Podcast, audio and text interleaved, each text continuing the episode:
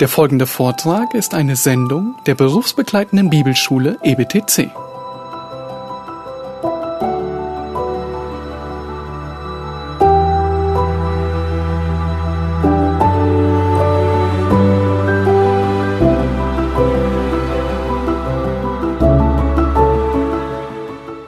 Zur Ehre des Jahres 2000 hatte ein Initiativkomitee der Schweizer, der, der Schweizer Post vorgeschlagen, eine Jubiläumsmarke herauszugeben mit einem Zitat von Hebräer 13, Vers 8.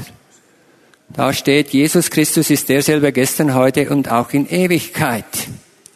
Es war eine breite von einer, ein Initiativkomitee, das von einer breiten äh, Bevölkerungsschicht auch unterstützt wurde. Aber diese Marke ist nie herausgekommen. Und wir verstehen das in gewisser Hinsicht auch. Die Welt will Jesus Christus nicht mehr. Sie wollen die ewige Wahrheit nicht mehr. Traurig stimmt es aber, dass sich nicht nur die Welt, sondern auch viele evangelikale Gemeinden von zeitlosen geistlichen Prinzipien scheib scheibchenweise abbringen lassen. Es geschieht ja scheibchenweise. Es ist nicht ein einmaliger Entscheid, ein punktueller Entscheid. Es ist etwas, das über die Jahre immer mehr geschieht, wenn wir das Ziel aus den Augen verlieren. Wenn wir eben Hebräer 13, 8 aus den Augen verlieren. Jesus Christus ist derselbe gestern, heute und auch in Ewigkeit.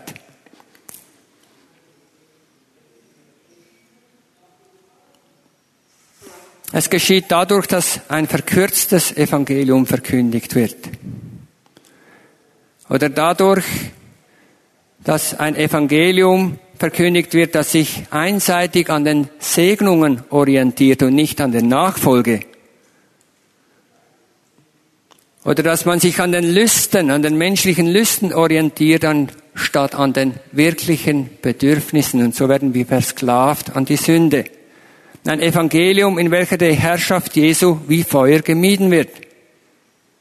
Jesus darf Retter sein, aber er darf nicht mein Herr sein. Es geschieht dadurch, dass unveränderte oder unveränderliche Werte laufend relativiert werden. Über humanistische Psychologie wird Sünde wegerklärt. Anstatt in die Nachfolge wird zur Gotteserfahrung eingeladen, habe ich selber gemacht mit Alpha-Life-Kursen. Das ist ja eine ganze Reihe von Geschichten in jedem Referat. Da geht es nur um Erfahrungen. Es geht darum, dass ich mit Gott eine Erfahrung mache. Das Konzept, das Prinzip von Alpha-Life ist eigentlich gut. Wir sprechen über Gott. Über einen Zeitraum von zehn Wochen treffen wir uns wöchentlich einmal, um über Gott zu sprechen.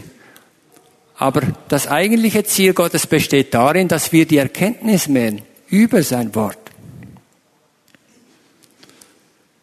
Anstatt zur Unterordnung aufgefordert wird das Ich gestärkt. Anstatt Treue wird numerisches Wachstum angestrebt. Anstatt Ordnungen und, und, äh, und Unterordnung oder Ordnung und Unterordnung, das gehört ja zusammen, wird der Konsens angestrebt, die Ausnivellierung der Geschlechter. Und viele Leiter sind dem Zeitgeist hoffnungslos erlegen. Und warum? Es ist dieser Druck, der da ist und dem wir nicht Parole bieten, weil wir dem Zeitgeist Raum gegeben haben. Und das wird gefährlich, wenn wir das tun. Und ich weiß, wovon ich rede. Ich war selbst Teil dieser Bewegung anfangs oder Ende der 90er Jahre in einer kleinen Aufbaugemeinde in Kanton Zürich in der Nähe von Winterthur. Wir waren etwa 30 Leute, da habe ich das, das Seminar besucht von Yonggi Cho. Yonggi Cho hat ja die größte Gemeinde der, auf der Welt in Südkorea und äh, da haben wir das Seminar besucht. Wir als Leidenschaft dieser kleinen Nachfahrgemeinde dachten, das wollen wir jetzt umsetzen, haben die Leute dann eingeteilt in verschiedene Gruppen die hatten nicht wirklich Freude, dass wir das so gemacht haben.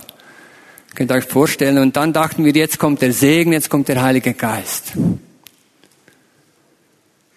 Aber da gab es auch Brüder, die waren treu und hatten verstanden, worum es wirklich geht. Und einer dieser Brüder hatte mir ganz einfach dann gesagt, äh, Schlag doch einfach die Bibel auf und lies den Text und leg ihn aus, sag etwas dazu und das reicht. Gott wird dadurch wirken.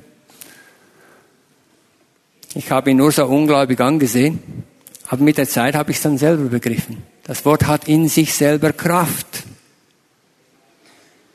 In einer Zeit zunehmender Dunkelheit und Orientierungslosigkeit ist es wichtiger denn je, an objektiv biblischer Wahrheit festzuhalten. Und dieser Meinung ist auch der Apostel Petrus, er schreibt ja uns da dieses Wort in einer Zeit der Bedrängnis, 2. Petrus 1.19. Und so halten wir nun fest an dem völlig gewissen prophetischen Wort und ihr tut gut daran, darauf zu achten, als auf ein Licht, das an einem dunklen Ort scheint, bis der Tag anbricht und der Morgenstern aufgeht in euren Herzen. Wer ist der Morgenstern? Natürlich der Herr Jesus und er kann nur aufgehen, wenn wir auch an diesem Wort festhalten. Und ich denke, je dunkler die Welt wird, desto mehr sie die Ordnungen Gottes verwirft, desto heller dürfen wir scheinen, wenn wir eben an diesem einen Wort festhalten.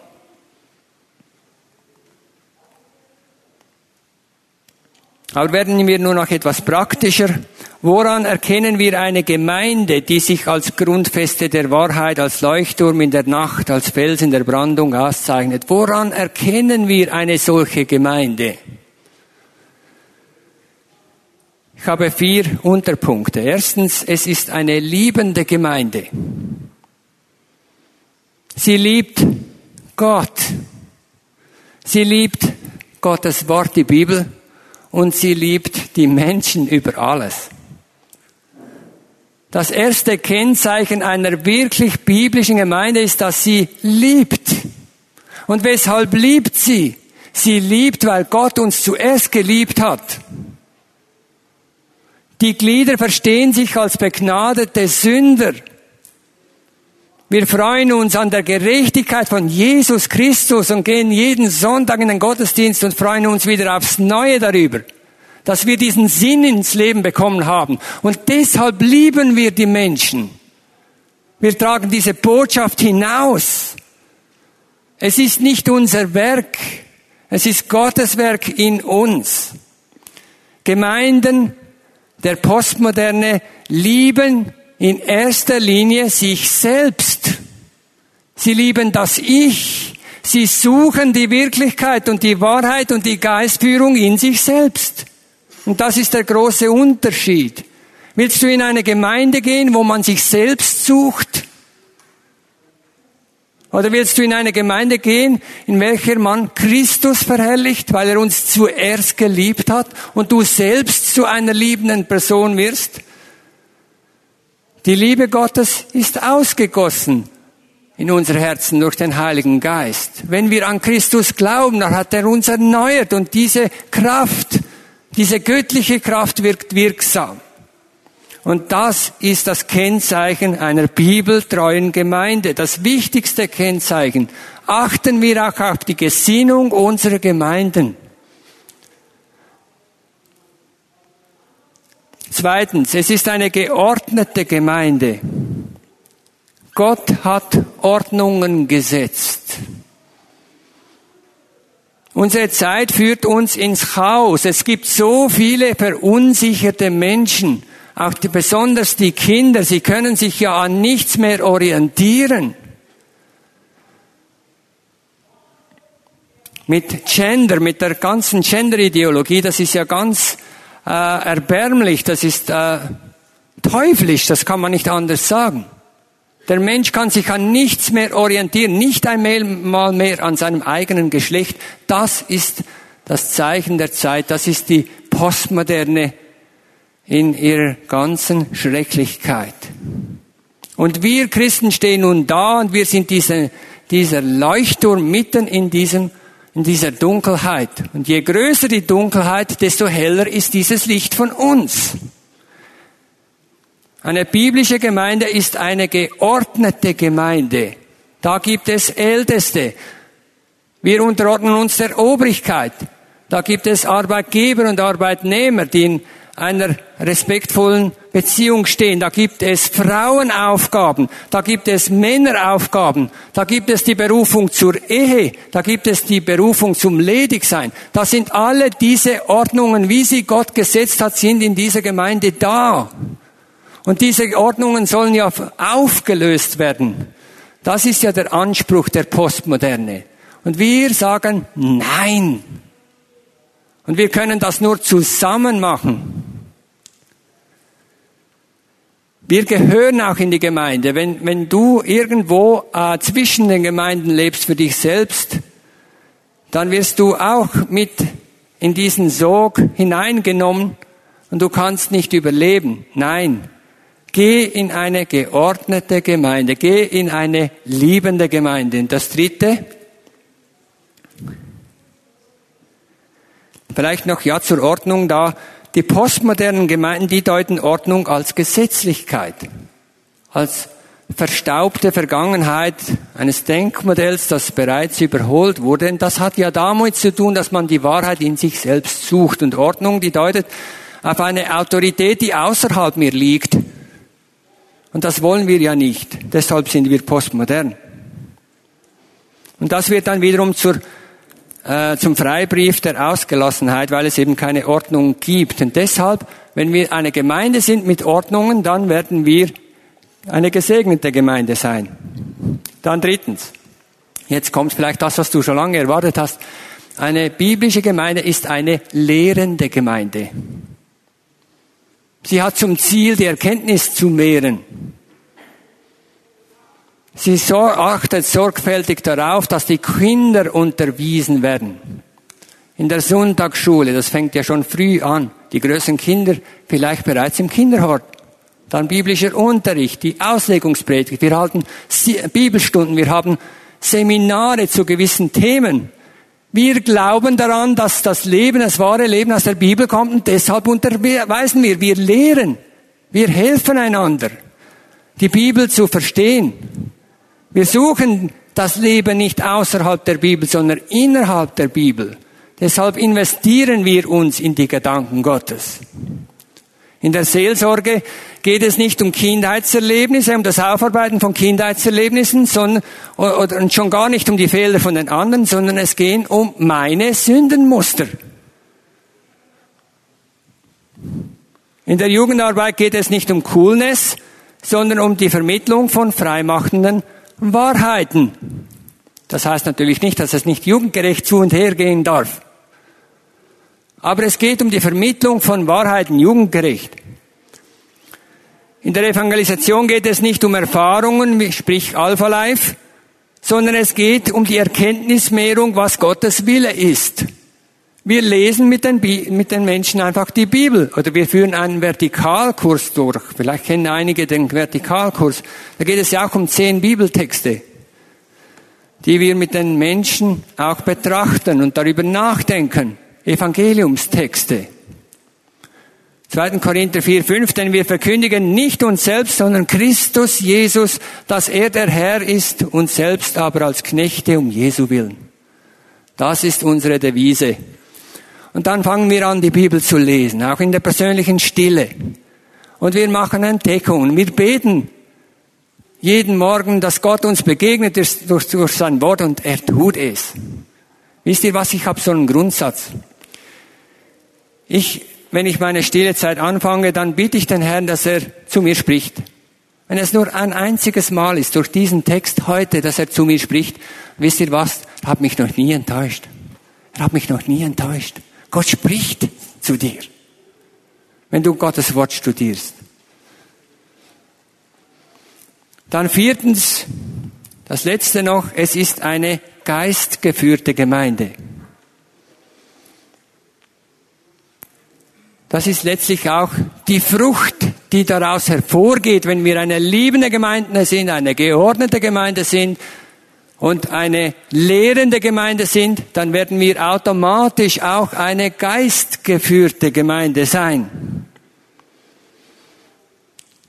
Eine Gemeinde, die sich zu Jesu Lehre hält und seine Lehre praktiziert, Johannes 14, 26, der Beistand, wird euch alles lehren und euch an alles erinnern, was ich, ich Jesus, euch gesagt habe.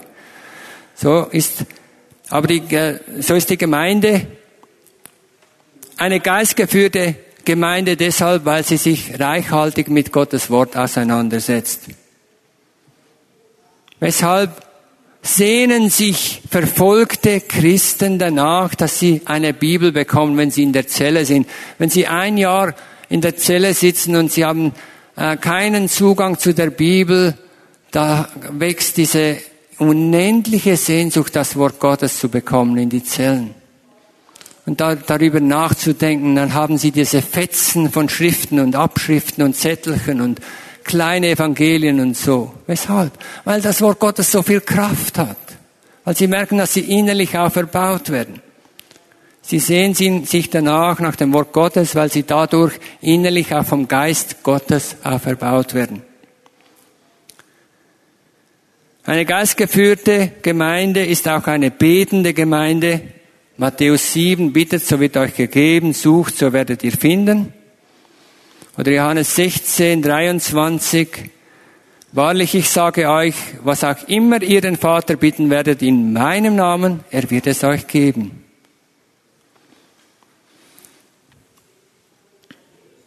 Eine bibeltreue Gemeinde ist eine geistgeführte Gemeinde und das merkt man auch an den Früchten, an den Auswirkungen.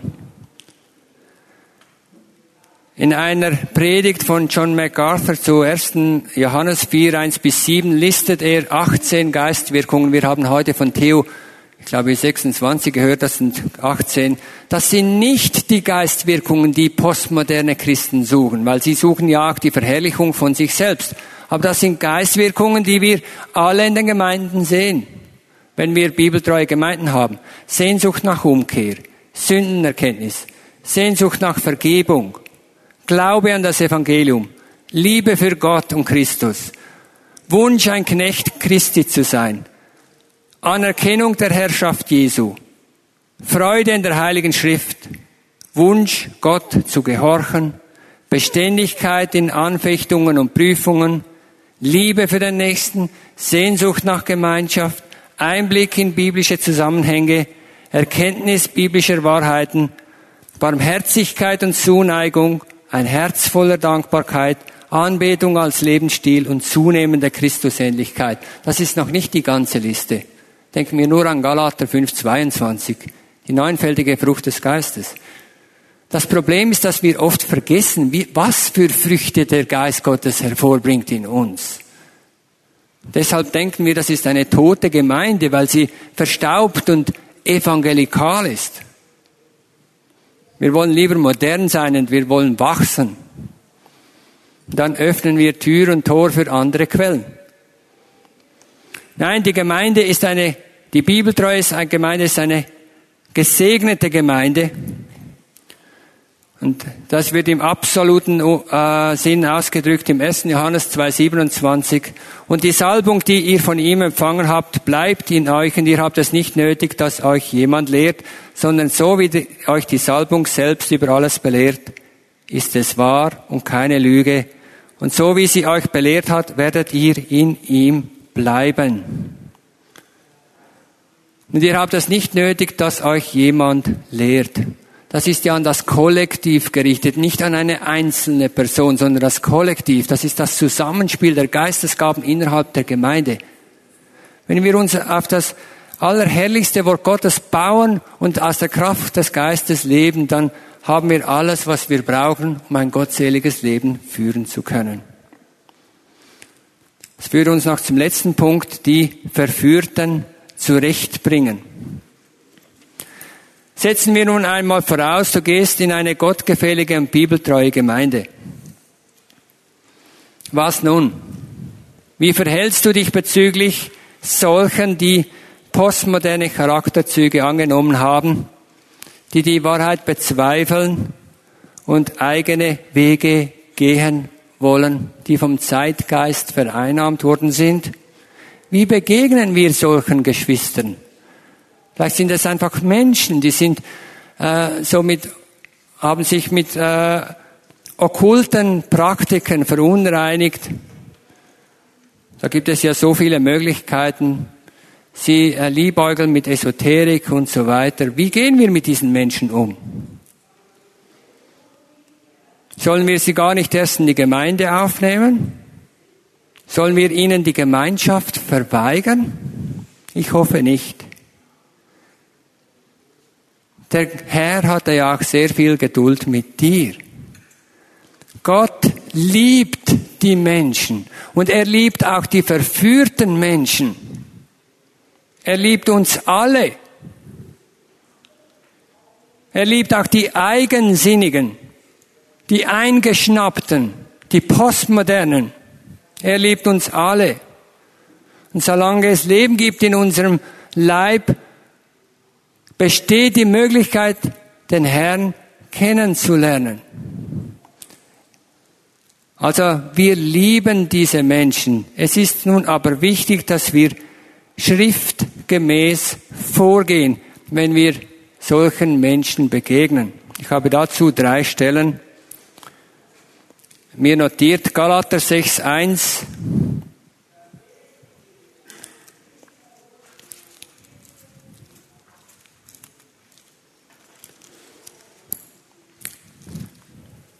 Ein seelsorgerlicher Vers, ein Vers, den wir oft hören im Zusammenhang mit Seelsorgeschulungen.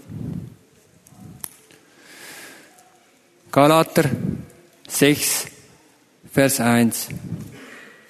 Brüder, wenn auch ein Mensch von einer Übertretung übereilt würde, so helft ihr, die ihr geistlich seid, einem solchen im Geist der Sanftmut wieder zurecht.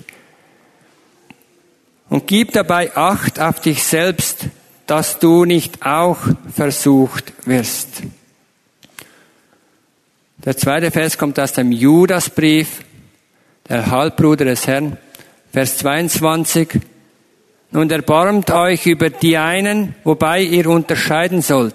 Andere aber rettet mit Furcht, indem ihr sie aus dem Feuer reißt, wobei ihr auch das vom Fleisch befleckte Gewand hassen sollt. Dann noch den dritten Vers aus 2. Johannes 1, Vers 10. Wenn jemand zu euch kommt und diese Lehre nicht bringt, den nehmt nicht auf ins Haus und grüßt ihn nicht. Gemäß diesen Anweisungen aus Galaterbrief von Paulus, aus dem Judasbrief vom Halbbruder des Herrn und vom Apostel Johannes werden Verführte in drei Gruppen eingeteilt. Die erste Gruppe betrifft solche, die von einer Übertretung heimgesucht wurden. Und das könnte jeder von uns sein. Das könntest du sein. Vielleicht bist du es schon mal gewesen, ganz bewusst. Du magst dich erinnern daran, oder es gibt vielleicht auch unmerkliche Entwicklungen in deinem Leben und wenn du darüber nachdenkst, denkst du, ah ja, wenn dieser Bruder mir das damals nicht gesagt hätte, dann wäre ich immer noch auf dem falschen Weg.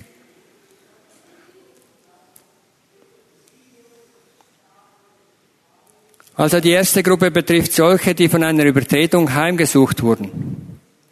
Und ich will euch dazu ein persönliches Beispiel erzählen. Als ich ein junger Christ war, vielleicht so drei, fünf Jahre im Glauben, da wurde ich zum Diakon für Gebäude und Umgebung gewählt. Ich war damals jung verheiratet und etwa 25 Jahre alt. Und da gab es diesen Aufstand in der Gemeindeleitung. Und ich war verantwortlich. Es gab einen Aufstand in der Gemeindeleitung. Ich war verantwortlich. Als Diakon für Gebäude der Umgebung hatte ich die glorreiche Idee, den Haupteingang bei unserem Gebäude offen zu lassen. Schließlich war ich ja dafür verantwortlich als Diakon. Dann sollte ich auch tun lassen können, was ich will. Ich hatte dieses den Landeskirchen abgeschaut und dachte, ja, die haben ja auch offene Türen, da kann man einfach hinein hinsitzen, dann kann man das bei uns auch. Für die Randständigen und Stille Suchenden quasi als evangelistische Maßnahme und so weiter. Also alles unter frommen Vorzeichen. Die Brüder waren gar nicht begeistert von mir, weil es da technische Anlagen gab, die Schutz benötigten. Und auch Sicherheitsbedenken wurden eingebracht. Und dann die Versuchung, den man die Menschen aussetzte mit den Kollektentöpfen und so weiter. Kurzum, alle waren dagegen. Was nun? Ich hatte noch einmal einen Monat Zeit, darüber nachzudenken. Und weil die Brüder geschlossen mit biblischen Argumenten Haltung be bewahrten, ließ ich mich schließlich umstimmen und ich sah meinen Fehler ein. Und die Haltung dieser Brüder ist mir zum Vorbild geworden. Sie hatten sich von meinem frommen Ansinnen nicht betören lassen. Sie hatten Haltung bewahrt. Es geht hier nicht um eine wichtige Sache, es sind äh, praktische alltägliche Begebenheiten, die wir alle erleben. Aber meine Gesinnung war falsch. Und sie haben mich überführt und mir geholfen, zurechtzukommen. Sie haben genau das getan, was eben hier steht in Galater 6.1. Sie brauchten eine klare Haltung und viel Liebe im Umgang mit mir. Und genau das haben sie an den Tag gelegt. Die zweite Gruppe betrifft solche, die falsche Lehren verbreiten, also nein, nicht verbreiten, sondern falschen Lehren aufgesessen sind, die Mitläufer sind in postmodernen Gemeinden. Vielleicht sind da ihre Kinder und sie denken, wir wollen da nicht raus, weil unser ganzes Beziehungsnetz ist da und deshalb tragen sie immer mehr auch die ganzen Veränderungen mit, die da geschehen. Sie wollen dann äh, im Laufe der Zeit auch selber vorne mit dabei sein. Sie denken, das ist einfach die Art, wie man heute Gemeinde baut. Und so begeben sie sich immer mehr aufs Glatteis. Zu dieser Gruppe gehören auch Gottesdienstbesucher bei uns in der Gemeinde. Wir sind eine kleine Gemeinde mit vielleicht 30 Leuten. Aber da kommen immer wieder Leute, die bleiben dann mehrere Monate, manchmal auch ein Jahr, die haben ganz abstruse Ideen manchmal. Aber sie unterordnen sich. Aber sie sind auch geprägt von diesem Geist der Postmoderne. Sollen wir sie nun rauswerfen? Würdet ihr sie rauswerfen? Nein. Solange sie sich unterordnen und nun äh, in den Gottesdienst kommen und die Predigt hören. Warum?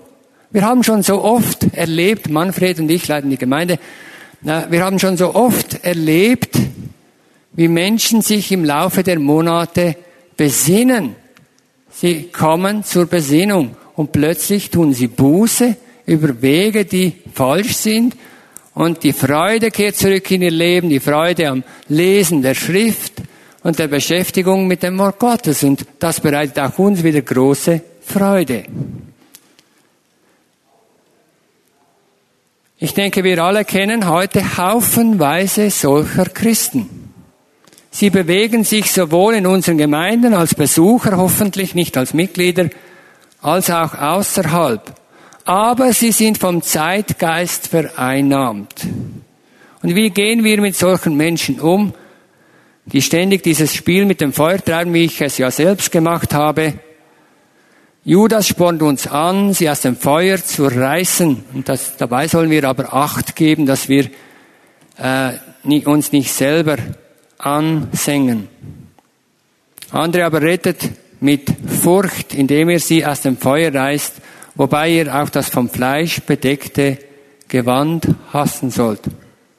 Und das erinnert an Jeshua, den Priester, im Alten Testament in Zacharia 3, der vom Herrn selbst aus dem Feuer gerissen wurde, aus dem Feuer der Sünde, so dass er letztlich dann an der Seite Zerubabel, von Zerubabel auch das Volk Israel zurückführen konnte nach der 70-jährigen Gefangenschaft.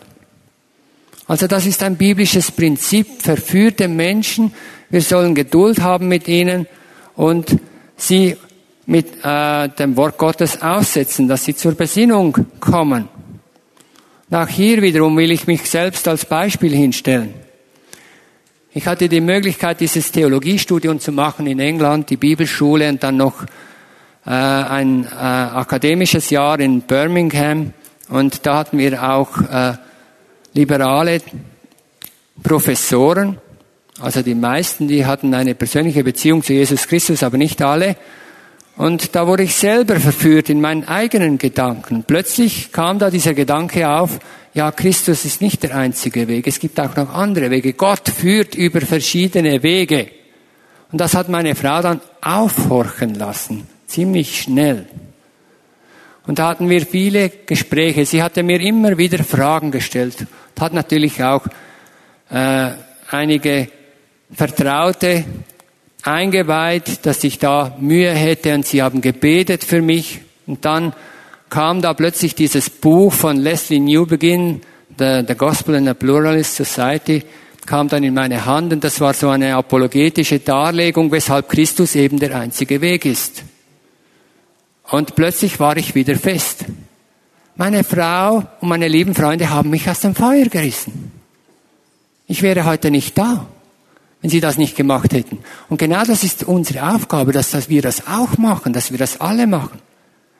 Wir halten diesen Stand. Wir gehen in eine bibeltreue Gemeinde, in eine liebende Gemeinde, in eine geordnete Gemeinde, in eine lehrende Gemeinde, in eine geistgeführte Gemeinde. Und dann zusammen können wir diesen Dienst tun an Menschen, die verführt wurden. Und dann werden wir sehen, wie Gottes Wort auch an diesen Menschen Kraft hat.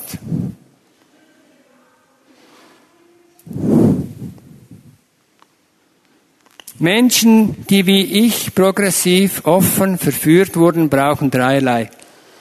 Sie brauchen das Gebet, sie brauchen die Erkenntnismehrung, das heißt, man sollte niemals mit solchen äh, Geschwistern, Brüdern und Schwestern philosophieren. Es geht nicht um Meinungen. Es geht um die Schrift. Und wenn Sie bereit sind, sich mit der Schrift auseinanderzusetzen, mit dir die Bibel zu lesen, mach es. Aber sei nicht bereit zu philosophieren. Mach das nicht. Das zieht dich selber hinein. Also viel Gebet, braucht es, dann braucht es die umfassende Bibellehre und es braucht Standfestigkeit von unserer Seite her, wobei ihr auch das vom Fleisch befleckte Gewand hassen sollt. In diesem Umfeld können dann Fehler erkannt und der Geist der Verführung entlarvt werden. Und die dritte und letzte Gruppe betrifft solche, die falsche und gefährliche Lehren verbreiten. Und wir sprechen hier nicht von Erkenntnisfragen, wann beispielsweise heilsgeschichtlich die Entrückung nun wirklich da stattfinden soll oder ob es Christen erlaubt ist, ins Kino zu gehen. Das sind so Erkenntnisfragen. Darüber können wir auch uns Meinungen äh, machen und diese auch stehen lassen. Es geht um Irrlehrer, die echte Verführer sind. Johannes, das ist der zweite Johannesbrief, der spricht von einem Wanderprediger, der die Menschwerdung Jesu verleugnet.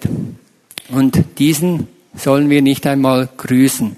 Also es sind Vertreter dieser Irrlehren, die nicht bereit sind, mit dir das Wort Gottes eingehend zu äh, erörtern und zu lesen. Zeugen Jehovas gehören ja auch meistens dazu. Wenn sie nicht bereit sind, äh, gewisse Bibelstellen mit dir zu lesen, dann solltest du sie auch wegweisen.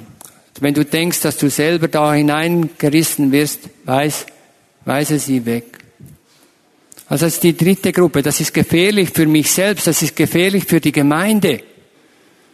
Und deshalb müssen wir auch uns distanzieren. Wir sollen sie nicht einmal grüßen. Und das bedeutet nach damaligem Verständnis, sie sollten nicht als Lehrer und Wanderprediger aufgenommen, verköstigt und angehört werden. Man sollte sie schlicht und einfach meiden. Wir haben nun intensiv über verführerisch selbstgefällige Wege nachgedacht, aber auch, wie wir damit umgehen sollen. Und zum Abschluss möchte ich das noch zusammenfassen, was wir hier auch miteinander bewegt haben. Erstens, wir leben in Zeiten großer Umbrüche. Was gestern top war, ist heute Plunderkram. Die Welt lebt schnell und reißt mich mit. Und vieles wird heute ideologisch auf Werte ausgerichtet, die keine sind. Aber auch der Mainstream-Evangelikalismus will auf dieser Welle mitreiten. Und das wird der Untergang vieler ehemals bibeltreuer Gemeinden sein, weil sie von der Welt missioniert und schließlich absorbiert werden. Dieser Prozess ist ja in vollem Gange. Dann zweitens, Gottes Richtlinien sind ewige und freimachende Weisungen. Und wer sich an diesen orientiert, wird nicht zugrunde gehen. Die Gemeinde Gottes ist Gottes Gefäß, über welches seine unumstößlichen und geistgewirkten Werte in die Welt hinausgetragen werden. Und deshalb sind sie die Grundfeste der Wahrheit. Und ihre Berufung erfüllt die Gemeinde, indem sie eine liebende, lehrende, geordnete und wahrhaftig geistgelenkte Gemeinde ist.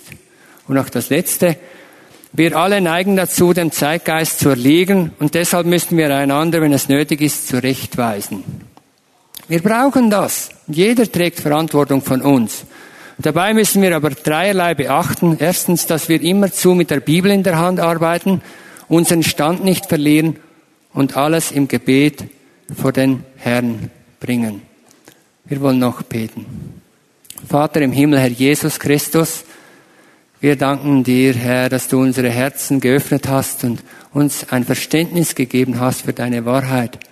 Wir danken dir, dass du uns zu dir gezogen hast aus lauter Liebe. Und wir danken dir, Herr, dass du uns auch nicht allein gelassen hast, dass wir durch den Geist deine Wahrheiten, deine ewig gültigen Wahrheiten in uns fest verankern dürfen und können und dass wir an diesen Wahrheiten festhalten dürfen so dass Sinn kommt in unser Leben. Du hast uns einen großen Schatz gegeben.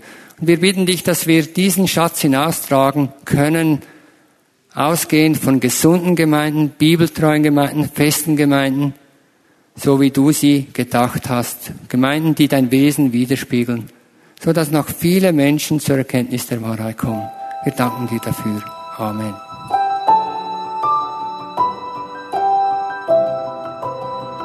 Diese Sendung war von der berufsbegleitenden Bibelschule EBTC. Unser Ziel ist, Jünger fürs Leben zuzurüsten, um der Gemeinde Christi zu dienen. Weitere Beiträge, Bücher und Informationen findest du auf ebtc.org.